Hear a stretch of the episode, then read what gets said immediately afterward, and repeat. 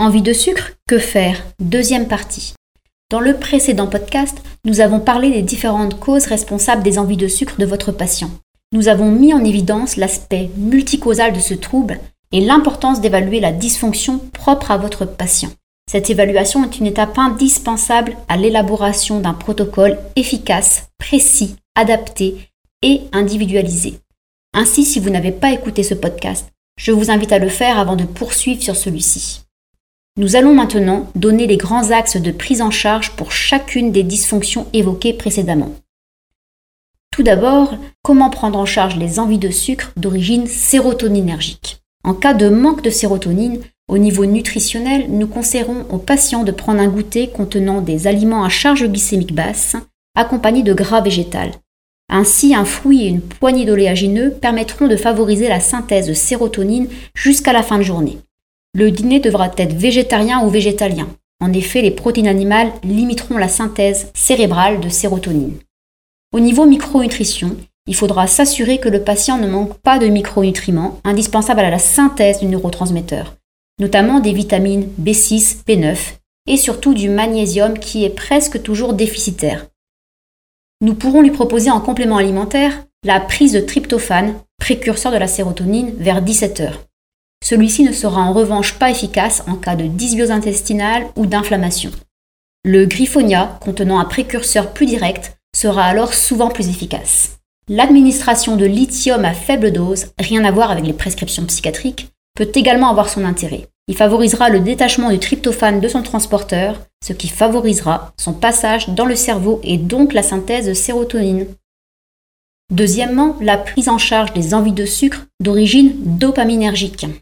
En cas de manque de dopamine, nous insisterons très lourdement sur l'importance du petit déjeuner protéiné et peu glucidique. œufs, jambon de qualité, volaille, tofu, poisson, graines de courge ou de chanvre, oléagineux, fromage figureront au menu quotidien. Entre nous, le passage au petit déjeuner protéiné est, je pense, le conseil alimentaire qui a le meilleur rapport bénéfice sur contrainte, parole d'une ancienne addict au sucre. Si ces changements ne suffisent pas, on peut recommander aux patients la prise de 1 g de tyrosine, précurseur de la dopamine, 20 minutes avant le petit déjeuner. Si toutefois le patient maintient son petit déjeuner sucré, cette recommandation sera vouée à l'échec. Nous veillerons également à ce que le patient ait un statut optimal en fer, en vitamine B6, B9 et en zinc, indispensable à la synthèse de la dopamine. Troisième stratégie de prise en charge des envies de sucre lorsqu'ils sont liés à la candidose intestinale. En cas de candidose, nous devrons sucrer les sucres, ce qui sera très difficile car tant que la candidose est présente, les envies de sucre persisteront. Il faut donc traiter la candidose. Cette mission est impossible en cas d'alimentation à charge glycémique élevée. En parallèle des réformes alimentaires, nous administrerons alors des plantes ou des huiles essentielles antifongiques sur une durée déterminée, suivie généralement de l'administration de probiotiques spécifiques.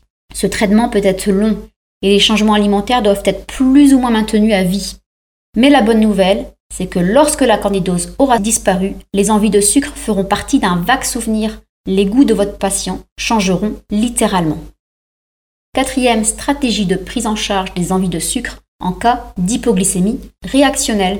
En cas d'hypoglycémie réactionnelle, le meilleur conseil à donner est de favoriser une alimentation à charge glycémique basse Gardons pour l'occasion les biscuits, gâteaux et autres sucreries et troquons les céréales raffinées par des céréales complètes cuites al dente, comme le riz complet ou semi-complet, le sarrasin ou le millet, ou bien encore par des légumineuses comme les lentilles, les pois chiches, le quinoa. Par ailleurs, nous n'avons nul besoin de manger de grandes quantités de féculents. L'assiette doit être composée d'une forte majorité de légumes. Nous conseillerons aux patients d'augmenter sa consommation de graisse, en effet, le gras permettra d'une part de substituer avantageusement les apports alimentaires diminués et d'autre part de diminuer la charge glycémique des repas. Nous lui recommanderons alors d'ajouter une cuillère à soupe d'huile végétale dans toutes ses assiettes, comme de l'huile de colza, de lin, de camuline ou encore de l'huile d'olive. Mais aussi de favoriser les autres bons gras, tels que les olives, les avocats, les oléagineux, les petits poissons gras. Au niveau micronutrition, nous pouvons proposer d'ajuster les statuts biologiques de zinc, de vitamine D et aussi d'administrer du chrome. Ces trois micronutriments sont indispensables à la fonctionnalité du récepteur à l'insuline. Cinquième et dernière stratégie de prise en charge des envies de sucre, lorsque celles-ci sont liées à une fatigue surrénalienne. En cas de déficit de cortisol, nous devrons prescrire aux patients de la zen attitude. Yoga, sophro, méditation, cohérence cardiaque, chacun trouvera chaussure à son pied. Par ailleurs, impossible de remonter une carence en cortisol si nous ne donnons pas de la régularité, de l'ampleur et du contraste à nos biorhythmes. Adieu la grasse mat du week-end qui fait plonger notre patient encore plus bas. Se lever à heure fixe semaine et week-end. Réserver l'obscurité, le calme, le silence, l'inactivité, le sommeil à la nuit, ainsi que la lumière, le bruit, l'activité, le mouvement à la journée. Faites-les sortir à la lumière dès le réveil ou conseillez-leur de s'exposer devant une lumière de luminothérapie pendant leur petit déjeuner. A l'inverse, le soir, ils abaisseront leur lumière pour préparer le cerveau à la synthèse de mélatonine, notre hormone du sommeil. Au niveau micronutrition, pour limiter la vulnérabilité au stress, responsable de l'épuisement du cortisol, nous proposerons une forte dose de magnésium de grande qualité, du glycérophosphate, du bisglycinate ou du citrate. Nous proposerons également des plantes adaptogènes telles que la rhodiole ou la ashwagandha. Nous pouvons en parallèle proposer des plantes pour booster la synthèse du cortisol, comme la réglisse, qui sera toutefois contre-indiquée en cas d'hypertension artérielle, ou encore la gémothérapie de Cassis. Vous l'aurez compris, il n'existe pas et il n'existera jamais de remède universel contre l'envie de sucre. Nous chercherons alors à évaluer ce qui se cache derrière le trouble alimentaire de notre patient, Ceci nécessite de réaliser une petite enquête pour déterminer là où les dysfonctions présentes ainsi que leurs causes. Seule cette démarche nous permettra de proposer une prise en charge individualisée, adaptée et précise.